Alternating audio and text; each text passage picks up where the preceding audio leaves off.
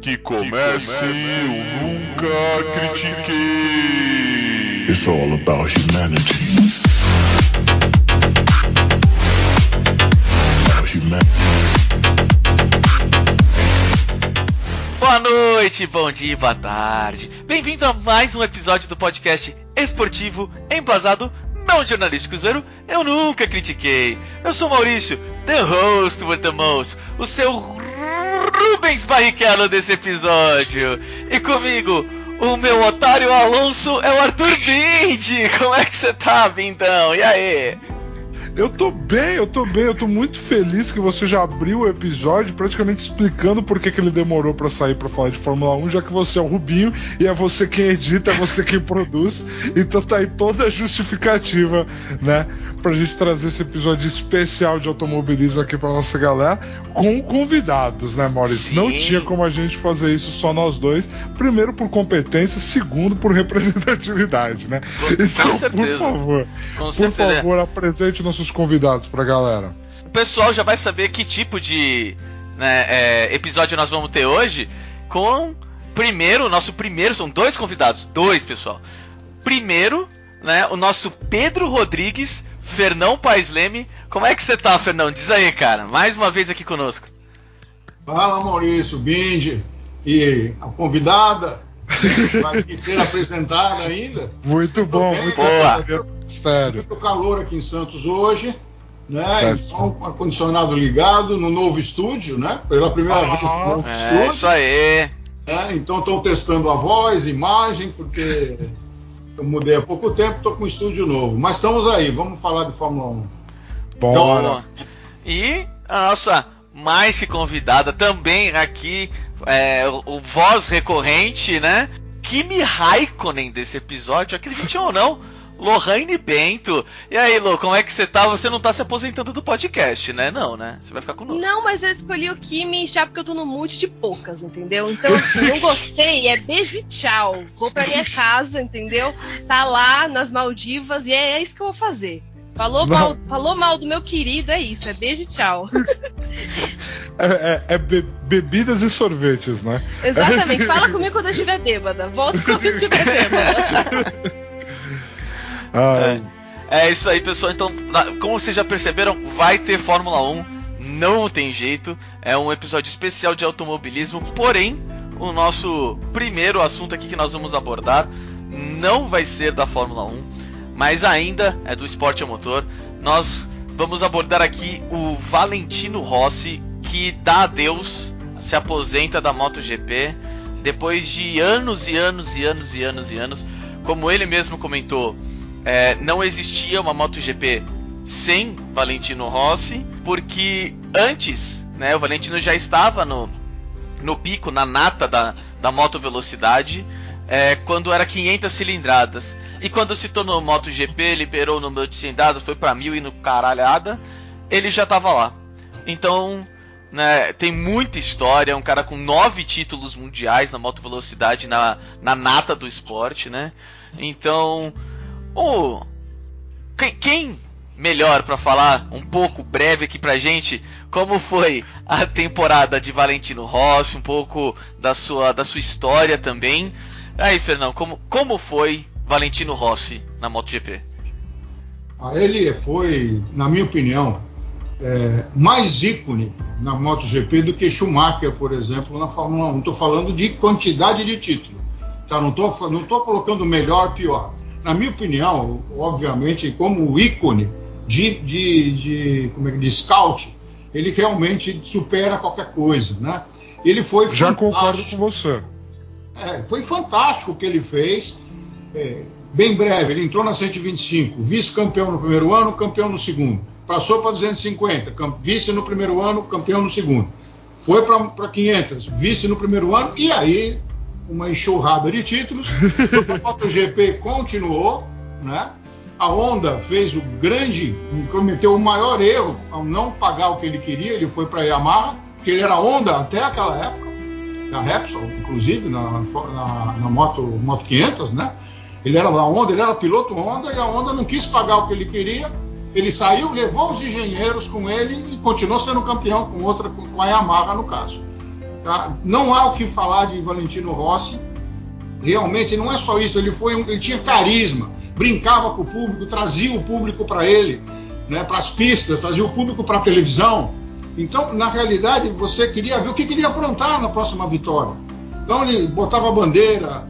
Quando ele conseguiu ganhar 46% das corridas que ele participou, ele colocou, a moto dele era, sempre foi número 46. Ele colocou o símbolo de por cento na moto, na volta de, de desaceleração. É, é, é, um, é, e todo mundo dá risada, todo mundo queria ver exatamente isso.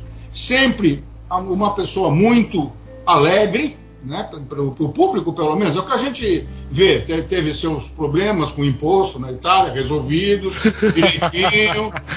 é, teve problema imposto de renda lá, mas foi resolvido, claro, sem problema. Ele era um ícone, ainda é, né? Então, mas sempre alegre, sempre incentivando novos pilotos, ele, ele tem equipe na VR46, né? Que é a ah, que legal. equipe de, de da Moto 3, né? De Moto 2, e ele estava pensando em montar a equipe de MotoGP, mas não está querendo pôr só o dinheiro dele. Justo. Então, é, quer patrocínio, quer garantias, e, mas ele sempre incentivou, sem dúvida nenhuma. Teve, teve problemas assim, como é que eu vou dizer, de rivalidade, né? Com o Gibernal, por exemplo, né? E depois mais tarde com o Marques, mas é, Aqui com o Mark já foi numa época que ele já estava na descendente, né? Muita idade já, pra, pra na minha opinião, para ser top, né? Então ele teve uma, uma, uma caída depois que ele foi para Ducati, não se adaptou com a moto, começou a cair de rendimento já com a idade, pilotos novos com muito mais, como é que eu vou dizer, é, tempo de reação, né, das, de freada, de aceleração, de tudo, é que a idade causa para todo mundo, né? Eu que tenho 67, posso dizer com clareza, como são. É, o Valentino é, talvez não seja o melhor, talvez o Giacomo Agostini, de alguns anos atrás, possa ser que seja melhor tecnicamente. Pode ser, não vou nem dizer que é ou que não é, tá? mas se eu for dar uma opinião, Valentino é inigualável. Tá? Perfeito. Então, Perfeito. esse ano, esse ano, eu acho que foi um ano para ele assim, como é que eu vou dizer? Cada prova para ele era uma despedida. Tá? Ele venceu em quase todas as pistas, se não em todas, eu acho que até venceu em todas elas, ele já passou por, por elas e com os anos todos que ele teve lá, ele provavelmente venceu todas, foi uma despedida para cada torcida de cada país poder vê-lo pela última vez Tá? Não foi uma, uma temporada brilhante, como não, não, tem como ser, mas foi a temporada que todo mundo estava de olho nele. Né? Uhum. Não importa tanto quem venceu esse ano, na minha opinião, o, o, o Quartararo ficou no ocaso pela despedida do, do Valentino.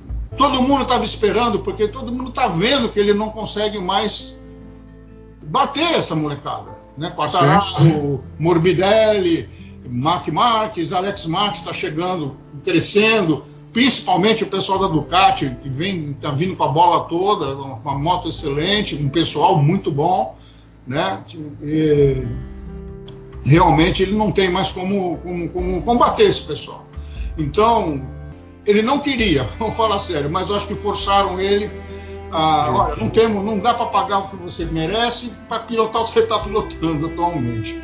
Então, praticamente foi obrigado a, a pendurar as luvas, né, digamos uhum. assim, né, capacete. O capacete, é. o capacete. E, mas eu tenho certeza que ele vai, ele, ele por, por trás da, das câmeras, lá por trás da, dos bastidores da, da MotoGP, vai ainda atrair muita atenção. Eu torço para ele ter uma equipe VR46 na MotoGP é, com o apoio da Yamaha ou de quem quer que seja, lá, não sei como é que vai ser, ele tá, obviamente ele está negociando com a Prilha, com, a KTM, com, com quem puder dar o apoio que ele quer, né? E aí eu torço porque sempre vai ter uma brincadeira, sempre vai ter alguma coisa nova, agora de outra forma, de outro modo.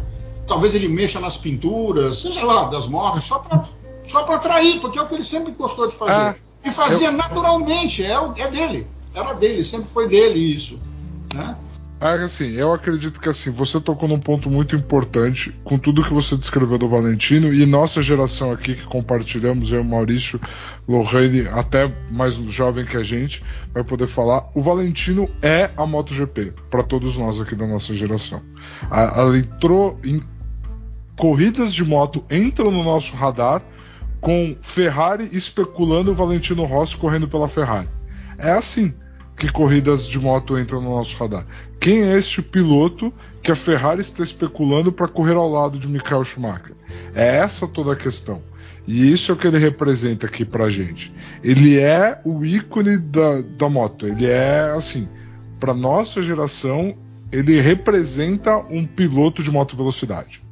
É, a gente visualiza Valentino Rossi. Eu, pelo menos, falando por mim. Maurício e Lohane, por favor. É, para mim, se me permite, Lo, é, para mim é assim, eu acho, assim, eu, eu, concordo que o Valentino Rossi é mais ícone do que Michael, que Michael Schumacher, mas eu acho ele melhor. Eu acho ele melhor. Assim, a MotoGP pré-Valentino Rossi, é, os pilotos não davam aquela derrapadinha no, depois de uma ultrapassagem né? O Max Biaggi passou 3, 4 anos para aprender a fazer aquilo. Quem que inventou aquilo? Valentino Rossi.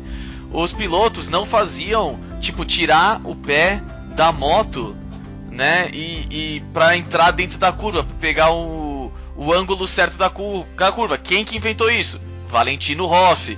Então, tipo, o cara, mesmo sem ser engenheiro, é, criou criou várias técnicas novas, sabe? Que, tipo, todo mundo em volta dele teve que aprender. Então, para mim, por causa disso, sabe, por ele revolucionar de novo e de novo, ele não, ele não era só campeão, sabe? Ele trazia coisas novas o tempo todo que os outros pilotos, sabe, tipo, tinham que aprender, tinham que fazer, porque era melhor, era tipo, é, é, era ele criando, sabe? Tipo, uma, uma, uma pilotagem diferente melhor. Então, e mano, você ser nove vezes campeão, tipo, não é para muitos. Entendeu? Tipo, Michael Jordan, melhor de todos os tempos com seis, tá ligado? Tipo, sabe, o cara tem nove. Nove. E tipo, nove. E assim, o Michael Jordan, quais regras que mudaram no basquete quando ele foi campeão? Quase nenhuma. O Valentino Rossi, as motos, como elas mudaram do primeiro até o último título dele? Pra caralho! Mas muito mesmo. Então, tipo. Como meu pai é comentou, ele tava na Honda e ele saiu, foi pra Yamaha, sabe? Tipo, cara, é, por mim, pra mim, o Rossi é maior, tipo, melhor, mais ícone tudo do que o Schumacher. Pra mim não, não tem como. O Rossi tá num nível assim do automobilismo que é muito difícil de outros chegarem, na minha opinião. Tem, tem, tem que ser muito, muito, muito foda, na minha opinião. Justo. Lô, por favor. Você aqui foi aqui recebeu ele por último, eu acho, né? É, e como eu acompanho super motorsport, o meu comentário é óbvio que assim, ele obviamente é o melhor porque ele é aquariano, entendeu? Nascido no inverno da Itália. Isso pra mim é o suficiente pra declarar ele o melhor. Baseado aqui no mapa dele, é isso. Não, mas deu pra pegar o que vocês falaram. Eu conheço muito pouco, entendo muito pouco de MotoGP. Eu não tenho capacidade para acompanhar mais que um esporte ao mesmo tempo. Mas de fato, como você estava falando, né, nove campeonatos não é para qualquer um. E ainda saiu, né, levando mais um troféu nas costas. Então, tá aí. Mais é, um recorde a ser batido. De, de algum motociclista que você conhecia de, devo presumir que Valentino Rossi era o único nome que você conhecia. Não. Porra. Eu conheço o nome. Não, eu conheço o nome dele e do Fábio, porque os pilotos de Fórmula 1 postam stories com os dois. E é ah, isso. muito válido, muito válido. Mas é isso, são as gerações diferentes, né? É curioso você ver o Fernão, o como ele traz que tecnicamente ele até não acredita que o Valentino seja o maior, mas ele reconhece que o Valentino é esse ícone que ele é, e ele é quem ele é, e ele representa mais do que o Schumacher para a Fórmula 1, não há dúvida sobre isso, né? E você vê a gente que, pra gente, a moto velocidade existe na nossa vida por causa do Valentino, né? E você vê a geração depois, que é uma geração muito mais Fórmula 1, porque conforme o Valentino foi saindo do holofote, a Fórmula 1 foi tomando 100% o, O holofote. Alex do Barros, né, saiu também, né? É, você tem o. Você tem uma geração que se inspira nele. E essa geração que assistiu ele e que admira ele e que coloca no radar do Lohane. Então tudo isso é, Então. é muito bonito. Deixa eu puxar o que você falou pra algo que eu acho importante trazer, porque nem todos os grandes campeões passam pelo que o Rossi passou. Você falou de inspiração e tudo, e houve uma prova, obviamente, que o seria um dos primeiros ali, próximo Valentino Rossi, que era o Marco Simoncelli. Uma pessoa super divertida, uma pessoa é, com entrevistas maravilhosas e muito bom, muito talentoso, com um futuro maravilhoso na frente. Em um fatídico acidente, ele cai no meio da pista e o Valentino é quem acaba passando por cima. É, era o prodígio dele, era o cara que ele estava seguindo, que também é italiano, e ele abraçou e falou: Mano, eu vou te preparar pro futuro. E foi o que o Valentino comenta sendo uma das mais difíceis momentos da carreira dele. E. E Urso não, do cabelo duro. é. E. E tipo. É impressionante como ele permaneceu na MotoGP durante tanto tempo depois, sabe? E o, a importância que ele é, tanto pro resto da Itália, de- tanto pro, pro Timoncelli antes, pra- mas também depois. E como não é todo campeão que passa por algo assim, não é todo campeão que passa por algo que realmente é, faz ele ter que é, é, faz ele pensar se ele vai continuar ou não no esporte, porque a maioria do, do esporte a motor, quando um cara passa por isso, é como o o Nick Lauda quase morreu, tá ligado? Tipo, não, essa o Valentino não tava nem perto de morrer. E foi algo que bateu muito, muito forte.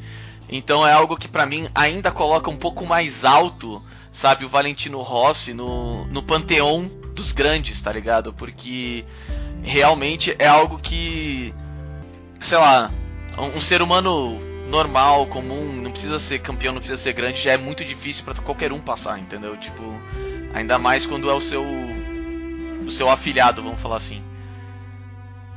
Realmente é, é, é muito complicado, é muito triste. E assim, colocam grandezas, né? E, e eu acho que para falar de grandeza, eu queria até trazer o nosso próximo assunto, porque se a gente vai falar de grandeza no automobilismo, a gente não tem como. Posso, posso dar um pequeno à parte? Por para favor. encerrar esse Faça. assunto? Por favor, por Vocês favor. falaram que o, que o Valentino testou a Ferrari, é verdade, né? Fez três testes na Ferrari. E ou ele não gostou ou ele não foi bem.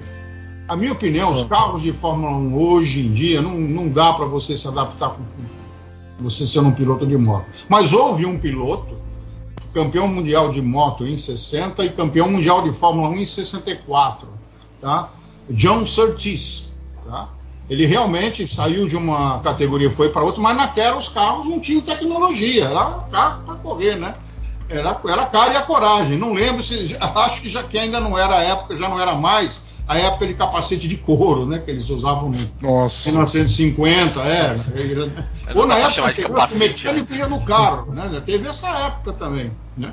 Então, é, o John Surtees, ele, ele foi, não foi o único piloto, foi o único campeão.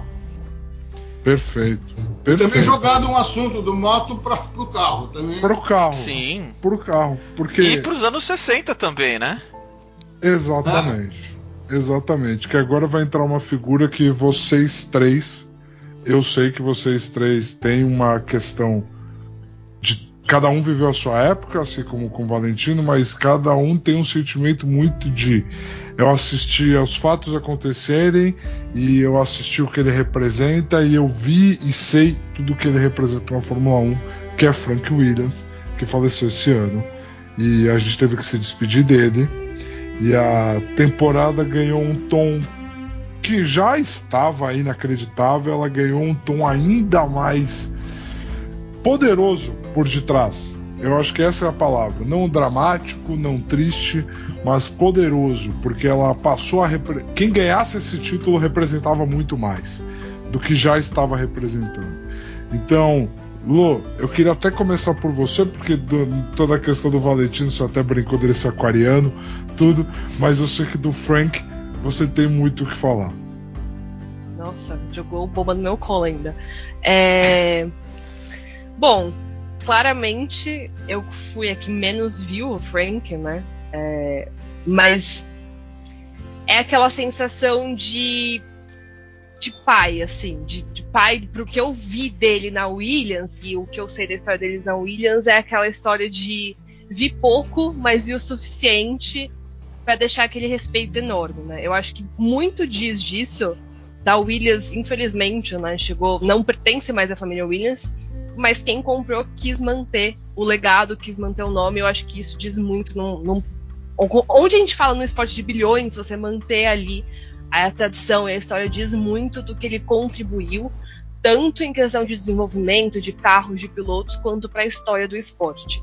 Então, foi uma perda que, obviamente, ninguém estava preparado, ninguém esperava, obviamente, ninguém queria, ainda mais sendo que é, mas é muito esse sentimento que fica, assim, que a gente perdeu alguém que não era ali quem a gente está vendo dentro do carro, mas que era tão importante quanto qualquer piloto ali do grid mais importante que muito piloto que estava no grid.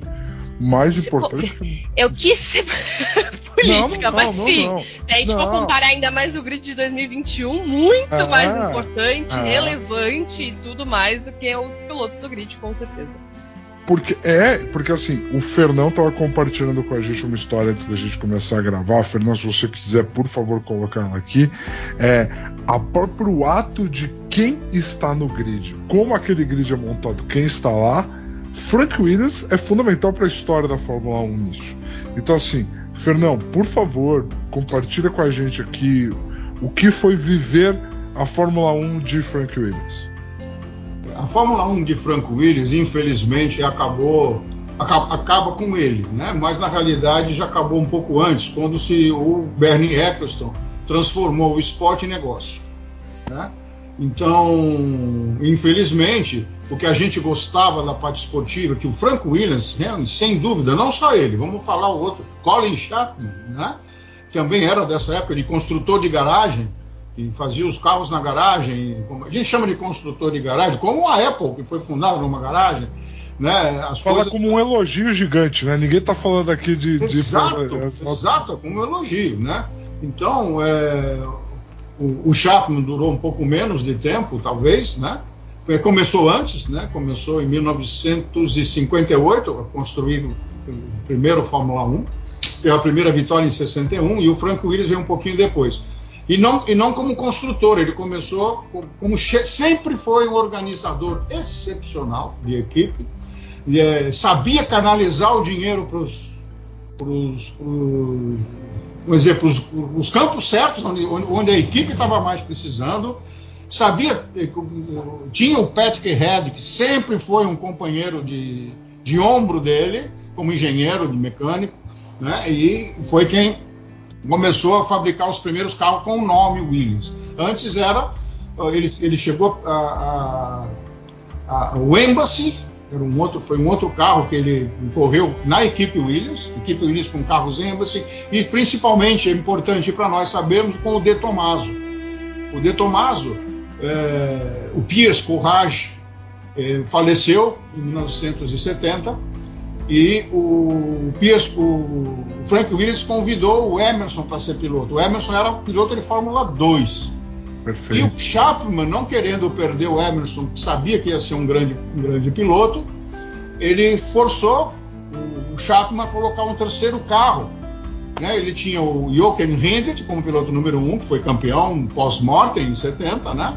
o John Miles, que era o segundo piloto, e o Emerson entrou como terceiro piloto. Quando o Jochen Rindt morreu e o John Miles abandonou a carreira, o Emerson foi guindado a primeiro piloto no mesmo ano. E Entendi. venceu em Watkins Glen, né, a primeira corrida de Fórmula 1 da, da vida dele, e dando o título ao Rindt, impedindo que o Jack Hicks conseguisse. É, então o Frank é, tem essa, como é que eu vou dizer, esse, esse forçou o Chapman a tomar uma decisão que acabou sendo das melhores, né?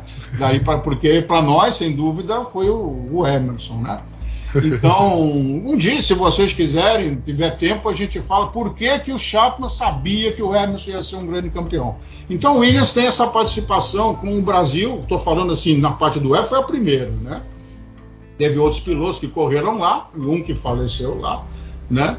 Mas o Frank Williams é, é o último dos moicanos, se a gente puder pensar assim, dos construtores de garagem, tá? Então ele tem, para mim foi, foi definitivamente a perda do o último realmente que respirava a Fórmula 1 romântica, né? Entendi. Era o Frank Williams. Então para mim foi muito triste mesmo quando eu soube, veio lágrima nos olhos porque eu falei acabou realmente a era dos românticos, né?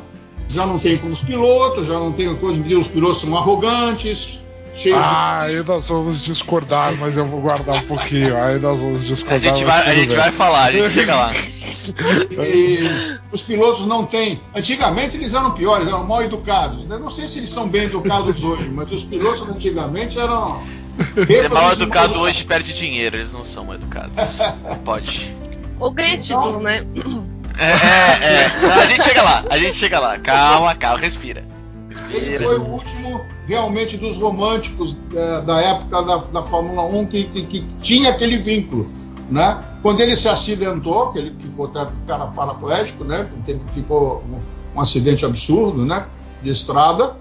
É, ainda assim, né? o Piquet foi campeão naquele ano. Né? Ele que queria, ele que trouxe o Piquet, ele queria o Piquet de qualquer jeito na, na Williams. Né? e teve a briga com o Mansell porque justamente ele não estava lá para comandar. Aquele ano foi um ano para ele de, de cadeira de rodas, se adaptar.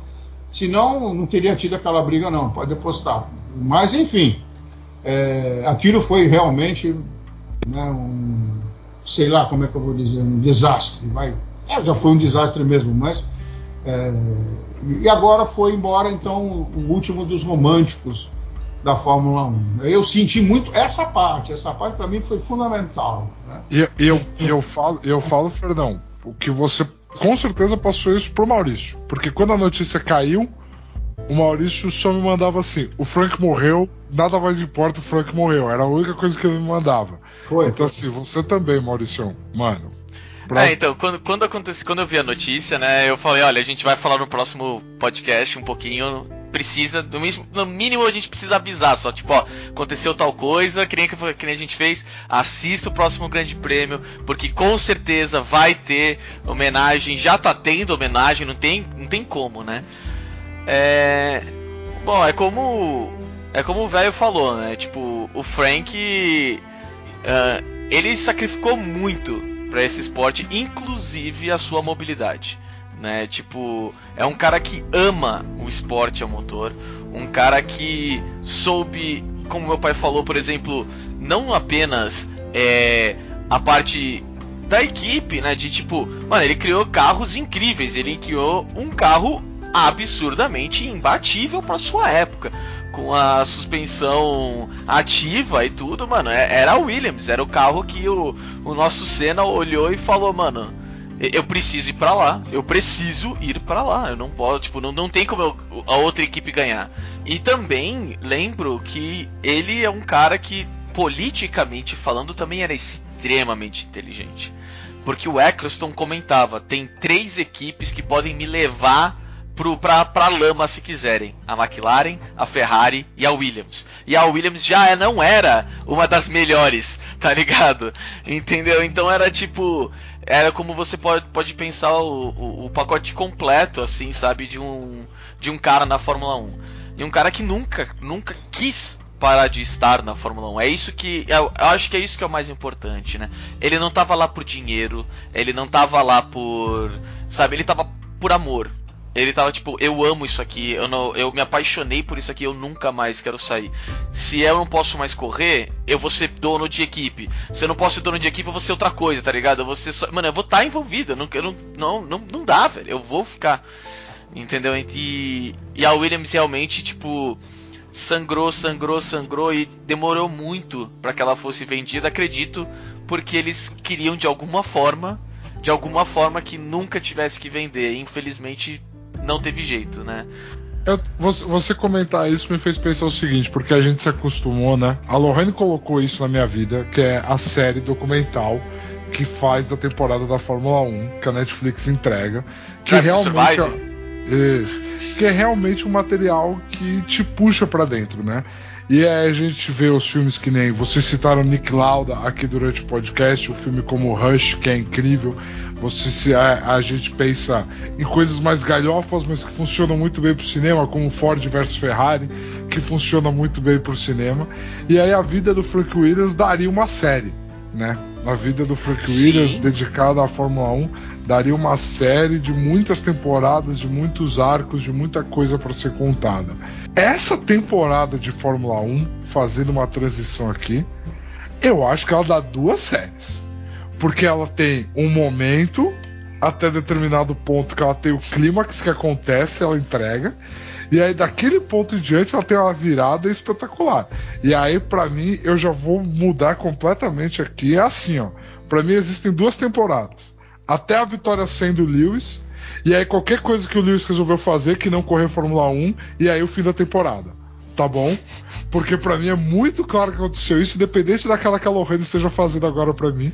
Eu não ligo. Pra mim é muito evidente que aconteceu isso. E eu quero saber de você, Fernão. Porque pra mim, por favor, Fernão. Cara, eu vi parecido, mas talvez por motivos diferentes. Tá? Ok. É, realmente houve uma mudança naquela época, mas eu, naquela hora, mas eu, eu, eu fico, eu, tô até hoje tentando me decidir. Eu tentei até nem ler muito sobre isso, mas é o seguinte: eu acho que a Mercedes largou um pouco o começo da temporada e começou a pensar em 2022 muito cedo. Ela achou assim, pá, tudo bem, acho que todo mundo vai fazer a mesma coisa, né? E o Lewis não ficou contente com isso, ele queria disputar. Como, como qualquer piloto, eu estou lá para ganhar, estou lá para ser campeão, é o que eu quero. Tá? Como qualquer um de nós, como qualquer outro piloto. E a Mercedes deu uma largada, na minha opinião, não desenvolveu o carro. Um carro que foi mexido o regulamento para 2021 atingiu os carros Mercedes. As Mercedes e a Aston Martin. Os dois andaram para trás.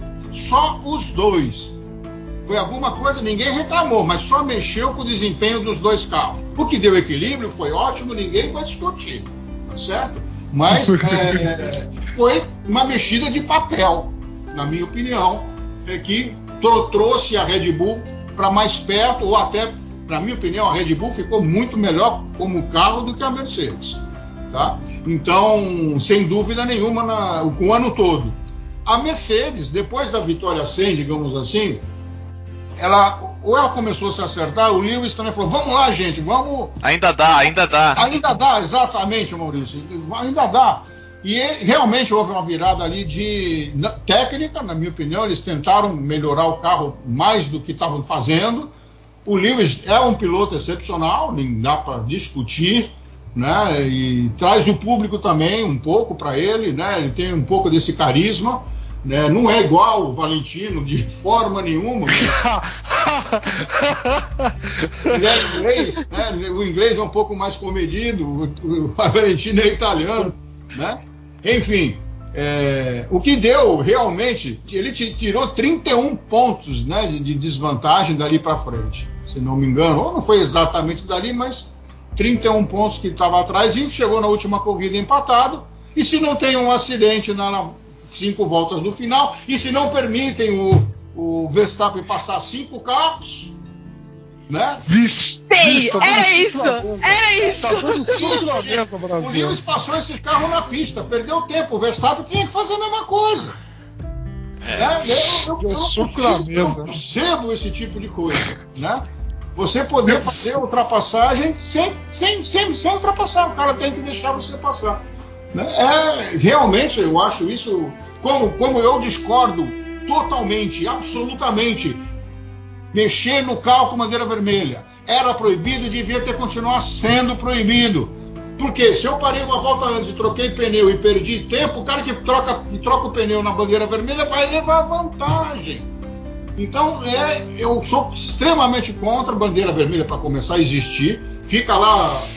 Eu, gosto da NASCAR. A NASCAR para no meio da pista, bandeira vermelha no meio da pista, e ninguém nem olha para eles. Né? Fica lá esperando o melhor horário. Né? A Fórmula 1 põe no box, mexe no carro, faz o que. Na MotoGP também pode mexer. Eu não entendi essa mudança de regulamento. É, não sei nem de quando ela veio, porque não é ah, que acontece. Na MotoGP, MotoGP eles não tem nem proteçãozinha. Na NASCAR eles ficam no carrinho ali de boa. Eu até entendo. Na MotoGP os pilotos ficam no tempo ali. Não tô brincando, Fernando, pelo amor de Deus. Não, não. então, essa, essa, corrida final, na minha opinião, foi decidida uma corrida, foi absurda essas, essas, esses, esses é, acontecimentos. Porque se infelizmente deu no que deu. Mas eu tenho uma pergunta, mas eu tenho uma pergunta, eu tenho uma pergunta, eu tenho uma pergunta que aí o Maurício pode até responder, bem na trairagem mesmo. Foi assim a temporada inteira, sim ou não?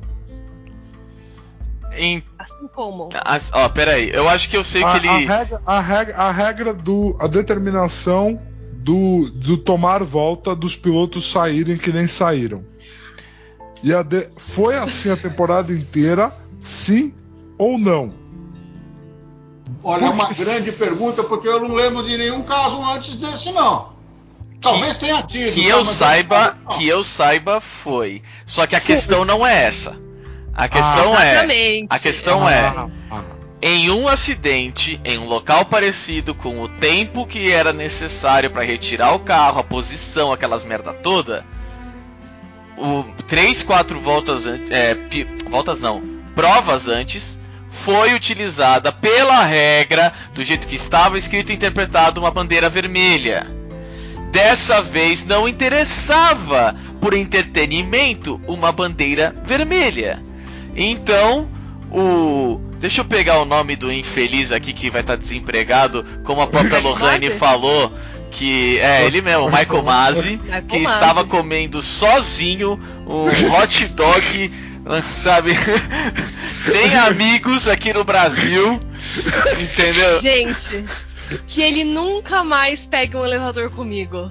Pelo meu réu primário e pelo é. bem-estar dele. Que a gente nunca mais esteja num ambiente fechado, entendeu? Com menos de 5 metros de distância um do outro. Porque é isso. pra mim foi, ele decidiu, ligou lá, pô, bate o carro, falou, o cara foi, bateu o carro, ele aproveitou, meteu bandeira amarela e ainda ligou pra Red, eh, pra Red Bull e falou: ou oh, deixa a Ferrari ficar em terceiro para ficar no pódio. Aí, ah, demorou. Ah. Ligaram pro, pro Pérez e falaram, retire, retire. Aí o Pérez, really? E aí, tipo, sim, sim, retire, retire, retire. Não deram nem motivo. Só, tipo, retire. E o, e o Pérez, tipo, ah, você tá me de tiração. Aí, ah, aí pera, alguém pera, foi pra terceiro local. Entendeu? Desculpa, desculpa. Eu tô Não, esse, esse final, esse final é muito pro Maurício conspiratório. Sinto muito, sinto muito. Eu não consigo. Não consigo. Sabe, ainda mais pra um cara que já tá desempregado e fala, vai, eu vou estar tá aqui mesmo? Foda-se. Que pegue fogo vocês. Todo mundo já me odeia mesmo? Que feio. É, uma mais, uma menos, foda-se. Não, com certeza. vamos lá, vamos lá, vamos lá, vamos lá. Beleza.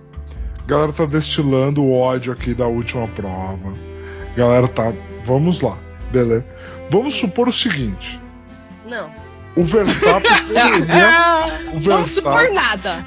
O Verstappen poderia ter, como ele tentou ao longo de vários momentos da temporada, batido no Lewis e fim de conversa. Convenhamos. Convenhamos. Não, não poderia. poderia não poderia. Não poderia. Não, não dessa Por que vez. Que não, por que, que ele não porque, poderia? Porque antes todo mundo tava falando isso e, tipo assim, na semana da corrida eles já soltaram que qualquer atitude antidesportiva ia ser tirado ponto. Então, se o Max bate e o Max ele não sabe fazer jogo, ele não ia saber fingir que ai, ah, escapei. Ele ia ir com tudo do Lewis. E ele ia ser tirado ponto, morreu ali para ele também entendeu? É, e aí, voltando até no que aconteceu, eu acho que eu tô com esse sentimento também do Fernando, tô começando a questionar o quanto é válido uma bandeira vermelha a gente poder mexer nos carros ou não. É, eu acho que total ele poderia ter chamado essa bandeira vermelha. Ele tinha muitas outras alternativas. Ele poderia ter acabado com o, a corrida com safety car, ia ser uma bosta, ia ser uma bosta, mas assim, ia ser mantido o que cada um conquistou durante a corrida inteira. Porque Além de tudo, né, tem um, um mais nessa história que é. vamos lá, vamos começar do começo. O Max merecia ganhar, o Lewis merecia ganhar o campeonato. O problema foi que tudo foi decidido nessa última corrida. E a última corrida quem merecia levar era o Lewis. A gente não pode falar que o Max ganhou a última corrida no braço, porque obviamente não foi. É, Foi um jogo de estratégias. Ah, ele é um ótimo piloto, um excelente piloto. É, e aí a gente tem que, um, ele poderia ter dado a bandeira vermelha, então faltavam cinco voltas. Você dá a bandeira vermelha, você paralisa tudo, todo mundo quer trocar, troca o que quiser, e aí a gente vai uma corrida pau a pau. Dois, a regra do overlapping, né? de- do- dos retardatários. Ele dobrou e enfiou na bunda, né? Ele falou assim: vou jogar aqui, Ah. vamos ver o que vai dar. Calma aí, calma aí, calma. Segura. Por quê? A regra é clara, a regra é clara, tá? Você tem a merda de um safety car, você tem que ter. A, a, os retardatários tem que tomar aquela volta, você tem que ter overlapping. Para isso, você tem que ter o final do safety car, uma volta para ter o overlapping e aí você continua a corrida. O que é por isso que primeiramente ele liberou que os carros não iam ser autorizados a dar o overlapping. Quando ele percebeu que não ia dar tempo, ele falou: "Foda-se, vai dar overlap, não vai ter essa última volta, é isso, eu que mando, entendeu? Fiz o que eu fiz e, e, e aí ele dobrou a regra e ele usou a regra que tem, que em casos de safety car ele é autoridade máxima. E aí você abre pro debate que realmente, assim. é- E é o que o Fernão, inclusive, falou do- na parte do, do Frank Williams. Virou comercial. E aí a gente pega esse comercial desde Jeddah, onde Max Verstappen não foi desqualificado por um break test. Ele quis realmente jogar falando assim: vamos ver quanto pontos vai dar de audiência se a gente mandar os dois empatados e vamos ver o que dá. Então, assim, Fico indignada porque não gosto de atitudes da Red Bull, não gosto das atitudes do Verstappen. Obviamente, como fã do Lewis, eu sabia que ele poderia perder, mas preferia um milhão de vezes ele ter perdido com 50 voltas de vantagem pro Max do que perder do jeito que perdeu. É, que foi manipulado, com certeza. Não tem como você falar que não foi. Se falar que não foi, você entendeu errado. Reassiste. É, e. O que a gente vai falar? É tanto ódio, é tanto ódio. E, mas eu acho que fica a maior lição de todas é que a gente não pode mais ter o órgão que é responsável por legislar o esporte decidindo o final do esporte. E isso seja você achando que ele favoreceu o Lewis em certos aspectos, seja você achando que ele favoreceu o Max em certos aspectos, eles estão lá para regular. E a punição não é só para quem fez coisa errada, a punição é porque não é uma batidinha que você é um totozinho que você dá aqui no farol no seu no carro da frente. São batidas a 324 km por hora. É segurança e é para mostrar para os outros pilotos. Porque por lances que o pessoal fala que Lewis e Max saíram impunes, outros pilotos tomaram punição de tempo e tomaram pontos na superlicença.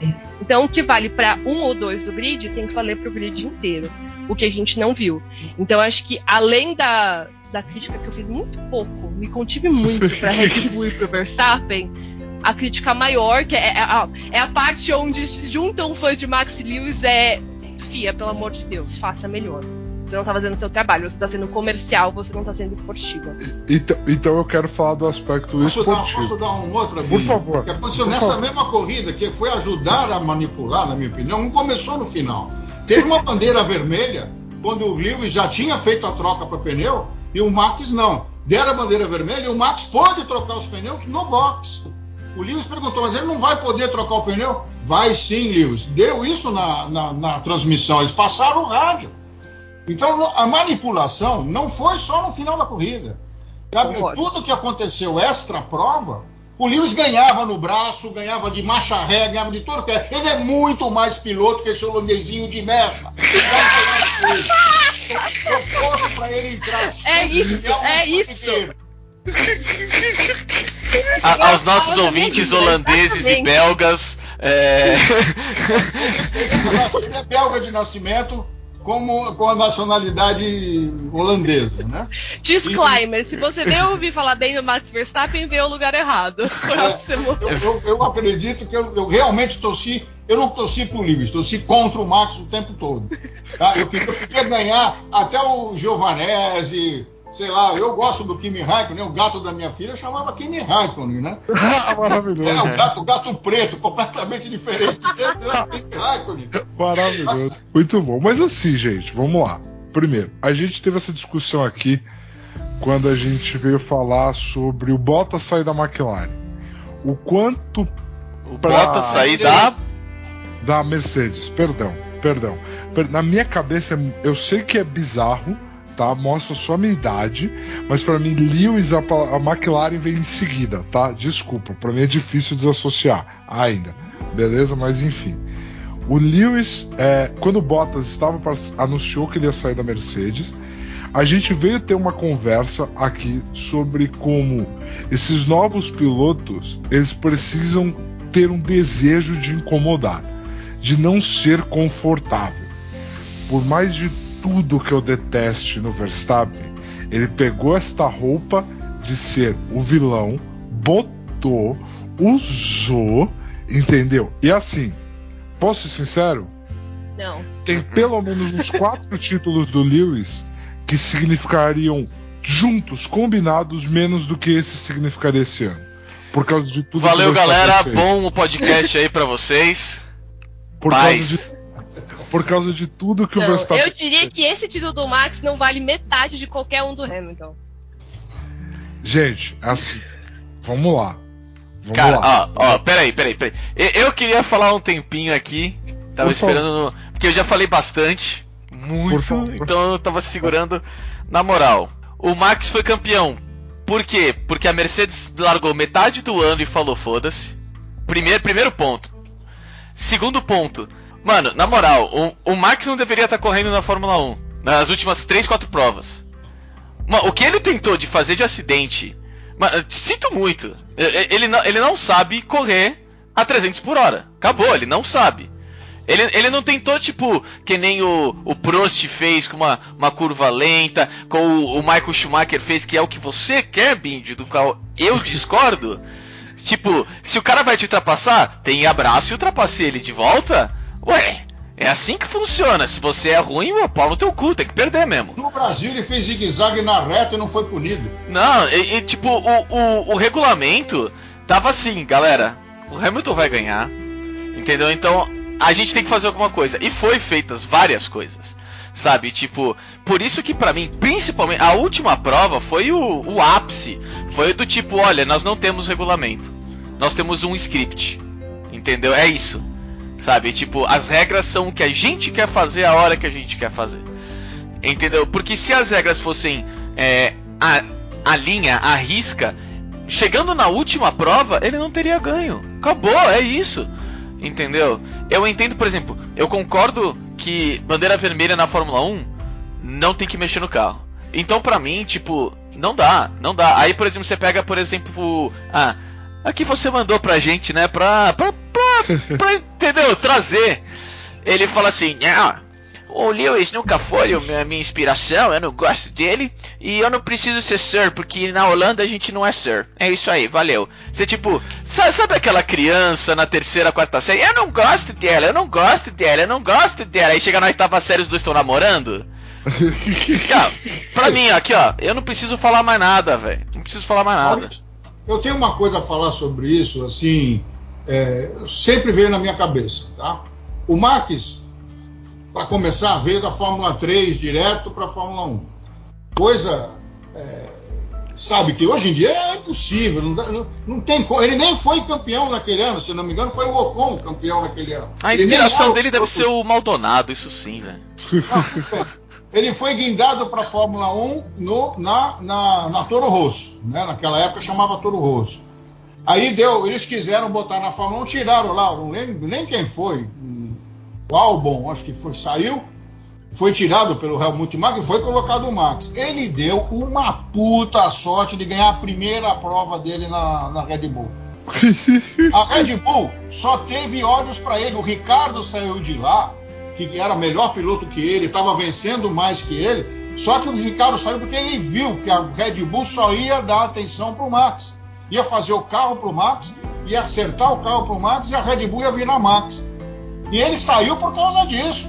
Sim. Cara, estava numa, numa equipe de ponta rivalizando com o Max o tempo todo, mas durante pouco tempo. Já já ele não ia conseguir. O carro ia ser feito pro Max. Não, agora, agora. ag- Não, é porque assim, eu quero saber assim, Lohan, você. Eu. Nós somos fãs do Lewis, eu tô junto, tá bom? Eu só quero trazer questionamentos, tá bom? Tá. Nós somos fãs do Lewis. A gente veio aqui nesse podcast e eu vim aqui defender, pra mim, o Lewis estar muito na conversa, se não já ser o maior piloto de todos os tempos. A gente Já teve é. essa conversa aqui. Você encara o que o Verstappen conquistou. A gente tem este piloto que, inegavelmente, pegou essa janela de oportunidade e fez algo com ela, e competiu na pista por algo com ela, as formas dele. E ele veio com essa moral de campeão para um ano que vem, que assim, o mundo quer ver Verstappen versus Lewis de novo. E não É vai tu- ver. Não vai Feliz ver. que ele ganhou esse ano, porque acabou pra ele. Enquanto o Lewis que- estiver, Verstappen vai vai ser o Damon Hill da vida. Filho de um outro piloto e campeão uma vez só. Não eu, ver. eu, eu cheguei, se o Lewis ganhasse o campeonato, eu teria falado: o Verstappen vai ser o segundo melhor piloto de todos os tempos, sem título. Daqui pra frente não ganha mais nada. Caraca, gente. Uhum. Caraca. Eu, eu, eu tô, Eu eu tô no sim. mesmo barco. Eu acho que o Verstappen também, tipo, ano que vem. Ou ele mostra que ele é um puta criador de carro, que eu duvido muito. Ou, Não, tipo, não é. ele, não, ele Esse- não, não vai conseguir. Na minha esse opinião, não vai carro, conseguir. o carro é criado pra ele sem nenhum palpite dele, além de tá bom ou não. Exato. Gostei, vai. Não, é o seguinte, o principal ponto que eu falo, que eu, que eu, que eu, eu falava que era o grande calcanhar de Aquiles do Alonso, era desenvolver um carro. Eu quero ver se o Verstappen fazendo a mesma coisa, porque mexer no regulamento, como mexeram para prejudicar a Mercedes, não sei se foi de propósito, provavelmente foi. Sim. né? Depois, o- o- as coisas do ano, do que aconteceu durante o ano, me fez pensar assim, porque eu não pensava assim, mas o que, que eu, eu falei, não é possível, né? De fazer. Agora, o ano que vem, é, eu, eu até eu tenho aqui na minha outra tela do computador as mudanças para a Fórmula 1 do ano que vem, que a gente talvez vai falar daqui a pouco, tá? Enquanto isso, estamos no, no assunto temporada. desse ano, né? O ano que vem tem muita mudança, o carro vai ser muito diferente.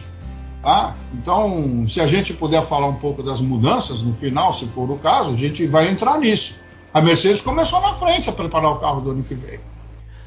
É, então, assim, a, a parte técnica eu acho que não vai dar pra abordar hoje, porque a gente já falou bastante e, e já tá bem extenso esse é, episódio. A gente pode tratar um pouco mais no futuro, mas o que eu queria só pra, pra gente fechar aqui é comentar da, da eleição da FIA, né?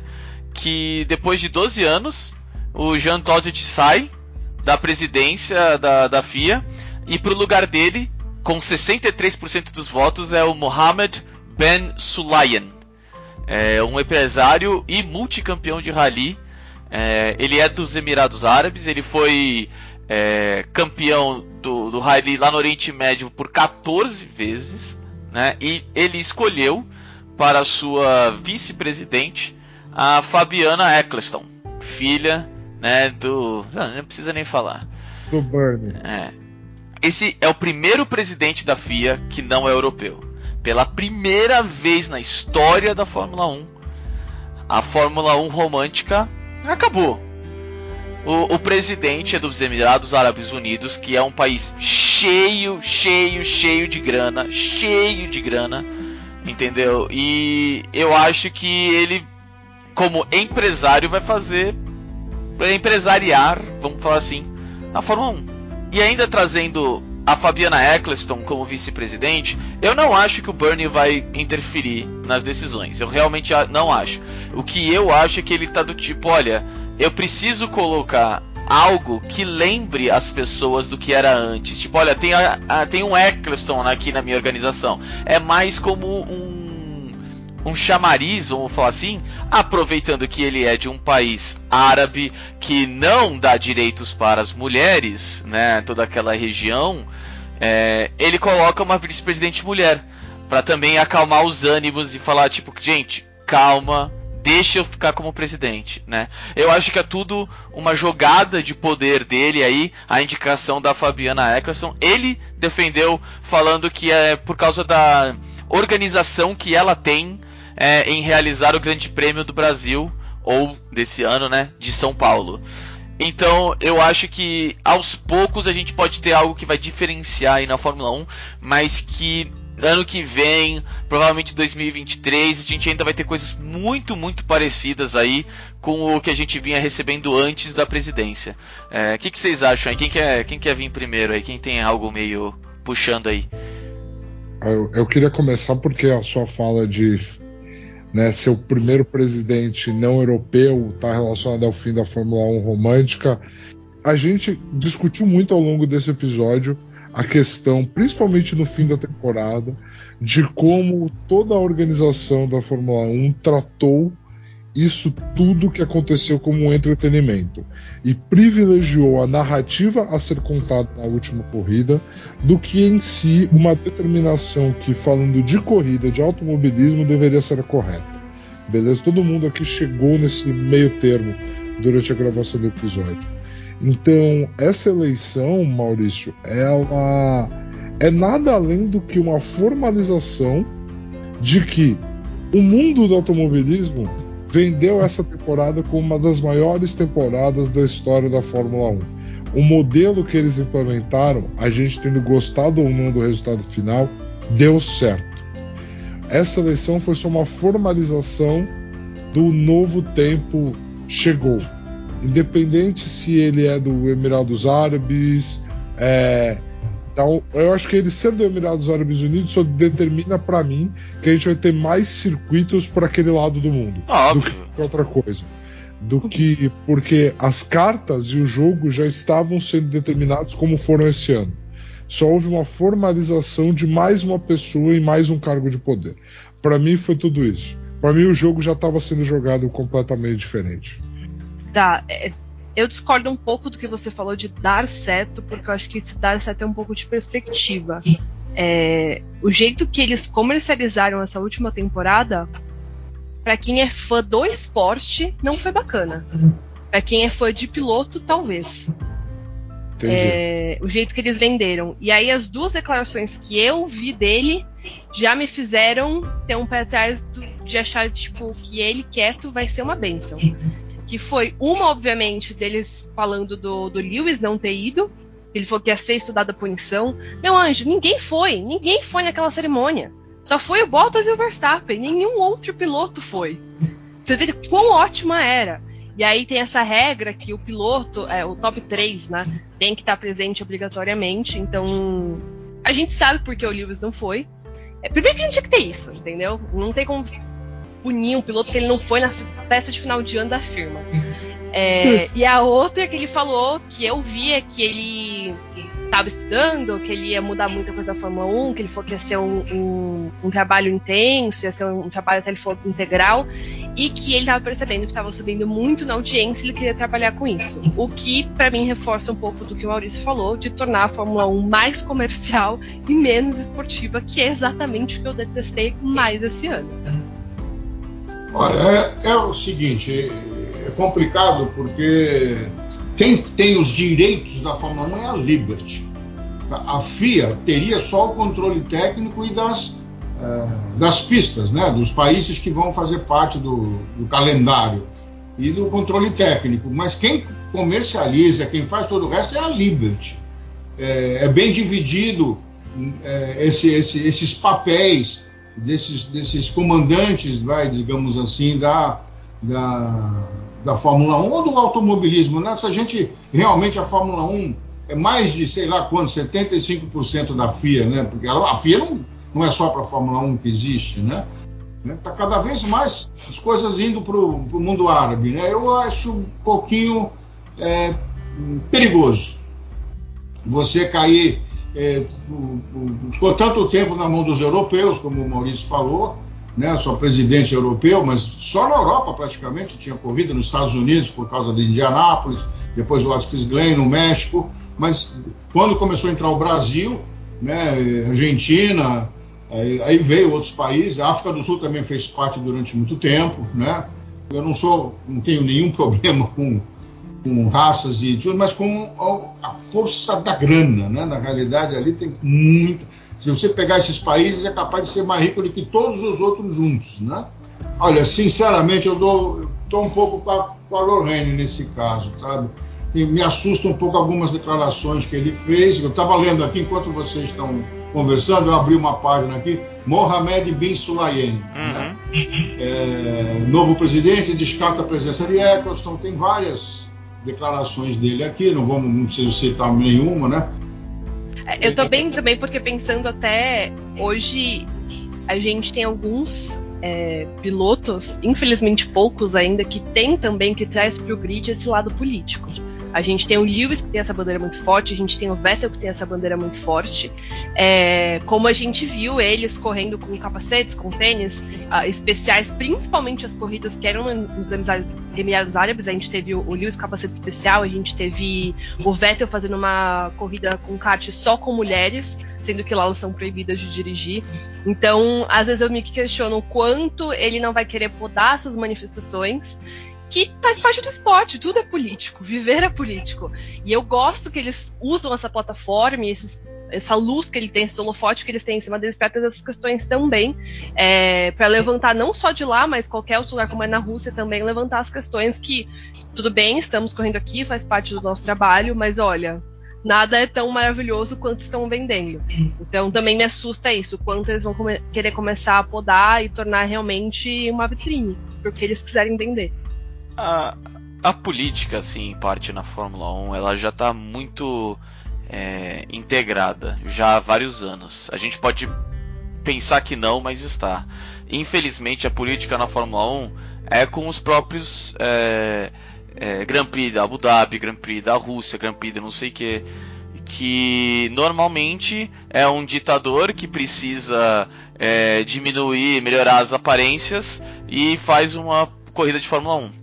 É, tem um, um artigo que eu vim atrás aqui, é, que é do Fábio Seixas, é, de 15 de outubro, quando saiu o calendário pro, do, do, do ano que vem, né, do, de 2022. E ele colocou aqui, sensacional na minha opinião, uma vez por ano a Fórmula 1 nos lembra, o dinheiro é quem manda.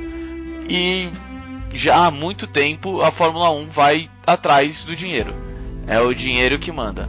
Se você paga mais, a Fórmula 1 vai aí. Se você é um ditador, mata pessoas, se você é, tem o dinheiro para pagar, a gente não liga, a gente vai e vai fazer a corrida. É, não é à toa que tinha é, corrida da África do Sul, quando tinha o Apartheid na África do Sul. Entendeu? Então é, é, é extremamente. Eu, eu, eu, fico com esse medo porque eu entendo. É, é legal ver diversificar, ver mudar, sair um pouco da Europa. Porém, não tem como a gente não ficar com um pé atrás com todo o histórico que tem daquela, daquela região. É, vídeos de dar esse ano, né? O circuito era péssimo, o circuito de rua onde tiveram que construir a rua, mas Nossa, tava lá. Sim. Todo um motivo para receio e para o temor do futuro do esporte tá aqui, né? Tá aqui na nossa frente. A questão é que é, a gente vive numa era. Eu e o Maurício, aqui ao longo do, do histórico do podcast, a gente discute muito isso quando a gente trata de MMA, né, Maurício? De boxe. Porque até que ponto é o business, até que ponto é o esporte, e até que ponto eu tenho que aceitar o business do jeito que ele é feito para que o esporte aconteça do jeito que a gente quer ver ele acontecer. É tudo uma linha muito tênue e vocês que acompanham muito mais paixão do que eu, vou poder falar. Houve um período, principalmente a gente que aqui que é do público brasileiro, assim, galera, essa última temporada não foi na Band à toa. Foi porque nos últimos anos houve uma desvalorização deste produto aqui no Brasil. Para um boom de valorização que ocorreu esse ano. E esse boom de valorização que ocorreu esse ano aconteceu ao redor do mundo.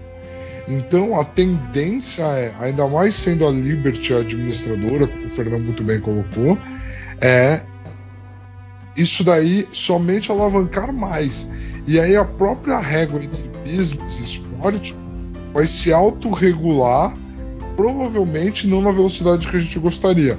A gente provavelmente vai ter dois ou três anos de muito forte uma pegada business até você reduzir e voltar para determinações mais no caráter esportivo. Cara, olha, como a gente sempre discute aqui, eu e você, eu já vou ser o primeiro a falar. A gente nunca abraça o capeta, foda-se. Tá caindo, a gente tem que olhar no espelho, ver o que a gente tá fazendo de errado e se acertar. Senão, abraça o capeta, ponto. O fato da Liberty ser a dona da Fórmula 1, ainda mais Liberty sendo americana, mano, eles querem ver o, o número final. Olha, quanto que valorizou a porra do meu produto? Ah, valorizou 13%. Tá bom, então vamos manter. Senão a gente vai vender, porque eu sou, mano, eu, é dinheiro, é franquia. Senão é igual, por exemplo, o Chargers. Foda-se, eu vou para Los Angeles. Ah, eles não me querem lá? Foda-se, meu produto vai ficar melhor. Não vou ficar aqui. Entendeu? Então, tipo, eu, eles não estão nem aí. Eles só querem ver o, o número final do produto Fórmula 1. Se eu vender, tem que ser mais caro do que eu comprei, né? E então, tipo, isso me dá muito medo. Sabe? Porque eles não vão estar tá nem aí se, tipo, nenhum carro terminou em nenhuma das corridas. Se eles acharem que a Fórmula 1 tá, tá mais valorizada do que antes, foda-se. Faz outro ano assim dessa forma. Que tenha briga no meio da pista. Faz, faz eles se baterem. Sabe? Tipo, não é por aí. Entendeu? Tipo, pra mim, você nunca, nunca, nunca abraça o capeta. Sabe? Tipo, um esporte que eu amo do fundo do coração, que é o boxe, mano, ainda tá tentando se recuperar do Don King sabe? É, é, tem muita sorte do da gente ter Anthony Joshua, sabe? Da gente ter o, o Gypsy King, sabe? Agora, porque, mano, quanto tempo não foi pra a, a super valorização, a bolha que o Don King criou no boxe demorou pro boxe superar isso, tá ligado? Tipo, e foi difícil. E foi muito, muito, muito difícil. Foi anos horríveis, horríveis pro boxe, tá ligado? Então, para mim, você nunca abraça o capeta. Eu falo que eu tô nessa com o Maurício também. Eu concordo muito. É, eu acho que tem. Um, não dá pra você estar sempre no topo, isso é impossível. E eu acho que tem jeitos e jeitos de você trazer. Por exemplo, a gente tem. A gente vai ter a partir do ano que vem duas corridas nos Estados Unidos, sendo que eu colocaria. Não, não colocaria minha mão no fogo, não. Mas eu diria facilmente que lá é um dos menores públicos que eles têm. Tanto que toda vez que eles vão pro Texas, tem uma jogada de marketing pesadíssima. Esse ano eles fizeram parceria com a NBA, levaram jogadores para o campo e levaram os pilotos para a quadra. Pra já fazer essa, porque a NBA ela é gigante, então vamos trazer fã. Então, um é saber que você não vai estar sempre no topo, e outro vai jogar com seu marketing, vai ser criativo, vai fazer TikTok. Tem um milhão de jeitos sem você colocar os caras para se bater a 300 km por hora. Como eu já disse, é extremamente perigoso. E né, as atitudes desportivas e ter um campeonato decidido pelo órgão regulamentador do esporte. É o seguinte, é, o americano tem uma coisa, como você falou, o produto tem que valorizar mais do que estava quando eu comprei, né? É, vamos basear até nisso que você está falando, porque tem uma coisa que o americano não gosta que aconteça, porque desvaloriza o produto, é falcatrua de resultado. Tá? É, não estou dizendo que eles é, eles sabem que isso pode, pode e deve desvalorizar o produto. Quanta gente talvez deixe de assistir a Fórmula 1 ano que vem por causa das mazelas desse ano. Né?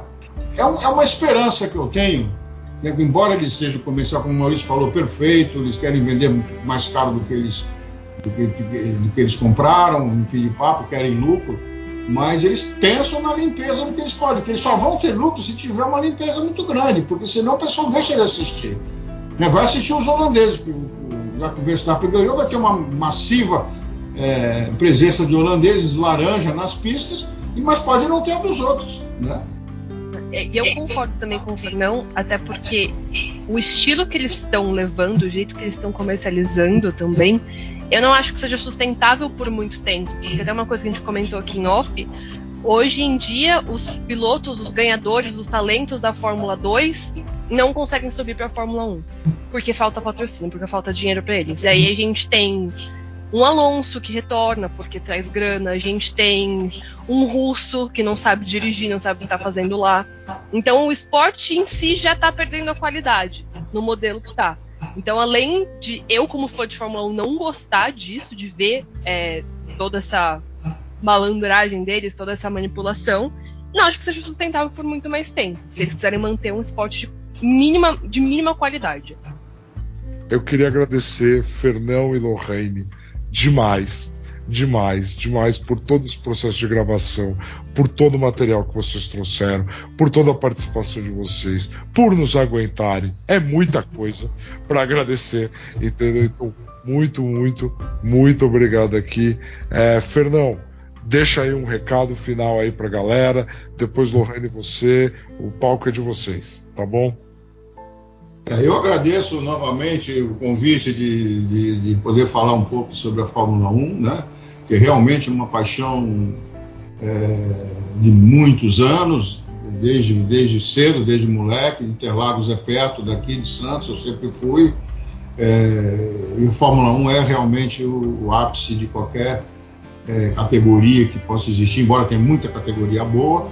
É, então agradeço essa chance novamente de falar, de a gente comentar e falar e trazer um pouco da experiência e da história que eu tenho é, com a Fórmula 1, tá? Então para todos os, que, os ouvintes, para vocês, os produtores, apresentadores, a, a minha convidada irmã desse, desse episódio, né, para Lorene, Feliz Natal, tá? Depois da manhã já é a noite de virada, então Feliz Natal para todo mundo, para quem está ouvindo, para todos nós aqui tá? E acho que antes do final do ano não vai ter outro podcast. Então, feliz ano novo para todos, que 2022 tenhamos uma Fórmula 1 é, talvez mais agitada até que esse ano, espero que sim, mas sem as mazelas que aconteceram agora, né? Então, feliz ano novo para todos, feliz Natal, beijão para todo mundo. É isso, também agradeço o espaço, o convite. Estou sempre à disposição para falar de Fórmula 1 e mal do Max. A gente tá é, e agora também do Michael Massa, né? Então mais um para a lista. Vou só adicionando. É, mas estou sempre à disposição, é sempre legal bater esse papo com vocês. Fernão, que é essa enciclopédia, já falei que saindo daqui eu já vou montar o, o fã clube para ele. Da eleição do próximo presidente do Brasil. Já tem meu voto. É, mas é isso, gente. Obrigada. E também para um desejo que, né, ano que vem seja para quem você acha que a FIA roubou, que seja justa. Que seja uma temporada justa, que seja limpa, que seja ganhado no braço, na pista. Não por causa de safety car e de porque alguém dobrou a regra e enfiou no bolso. Mas é isso, muito obrigada. Ai, ai, Maurício, por favor, como seguir depois disso? Tá? Não isso. seguir, a gente pode fechar com a fala deles, pô. é, é isso. Como seguir depois disso? Galera, então aqui, meu e do Maurício também, fica o nosso grande abraço, nosso grande agradecimento por todo esse acompanhamento ao longo desse, desse 2021, que foi também de muita dificuldade para todo mundo, de muita, muito cuidado entendeu? E vamos manter isso para 2022. E no âmbito do automobilismo, no âmbito dos esportes a motor, 2022 será uma página nova em muitos aspectos. Ao longo desse episódio a gente tratou sobre isso. É emblemático que a gente tenha terminado falando de uma eleição, falando de um novo ciclo, no ano que Frank Williams morreu, no ano que Valentino Rossi se aposentou. Entendeu? É muita coisa. Então o mundo do automobilismo será diferente em 2022, por um 2022 que a gente espera que seja diferente para todo mundo do que foram esses últimos dois anos. Então, muito, muito, muito obrigado a todos que vieram até aqui. Mauricião, o fechamento é contigo. Galera, obrigado aí. Foi um ano. É, mais um ano difícil aí que a gente teve. É, a gente está mudando um pouco o nosso final aqui de fiquem em casa, não lave as mãos, porque agora já está Tá dando para sair um pouco de casa, mas continuem lavando as mãos. Valeu, um bom Natal, um bom ano novo.